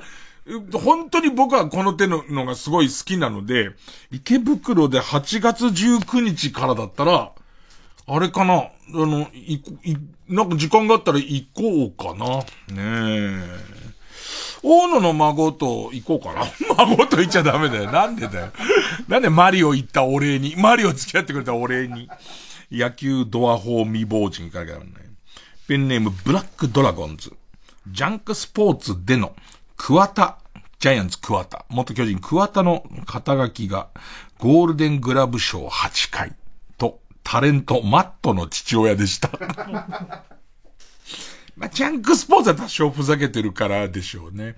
よく、自分たち今日もそれポカポカをやっているのと同じ日にジャンクスポーツの収録をやってて、そのポカポカの楽屋の並びに、このみんなのこう、その楽屋があったりするんだけど、白川玲ちゃんっていう、あの、高野花さんと河野恵子さんの、えー、っと、お嬢ちゃん。お嬢ちゃん一緒にやってんだけど、ちょうどこのネタを選んだ時に、彼女がいたから、こんな話があったんだよって話、ジャンクスポーツでもこんな話があったんだよって言って、レイちゃんもいつか、えっ、と、高野花親方の方が白川玲の父親って書かれるような、えーこと逆転できるぐらい売れるといいねって言って。そんな素敵な話を。そんな素敵な話をしましたね。えーいやーなんか今日もバタバタ行きましたけどね、なんかあの、もう、怖い話があの程度でもダメっていう人がいいるのかどうかわかりませんけどね。まあまあいろんな話をしていきますよ、これから。疲れてしまいました。本当に疲れてんだ俺。TBS ラジオ公演大和ハウスプレゼンツミュージカル「生きる」主演市村正親加賀武史のダブルキャスト。黒澤明の名作を宮本亞門が演出。9月7日から新国立劇場中劇場で上演。宮本亞門です。ミュージカル「生きる」再演します。僕にとってこの作品はまさに自分自身の思いいろんな経験を全て入れ込んで皆さんに生きることの素晴らしさを伝えたと思っています。劇場でお待ちしております。詳しくは TBS ラジオホームページのイベント情報まで TBS ラジオ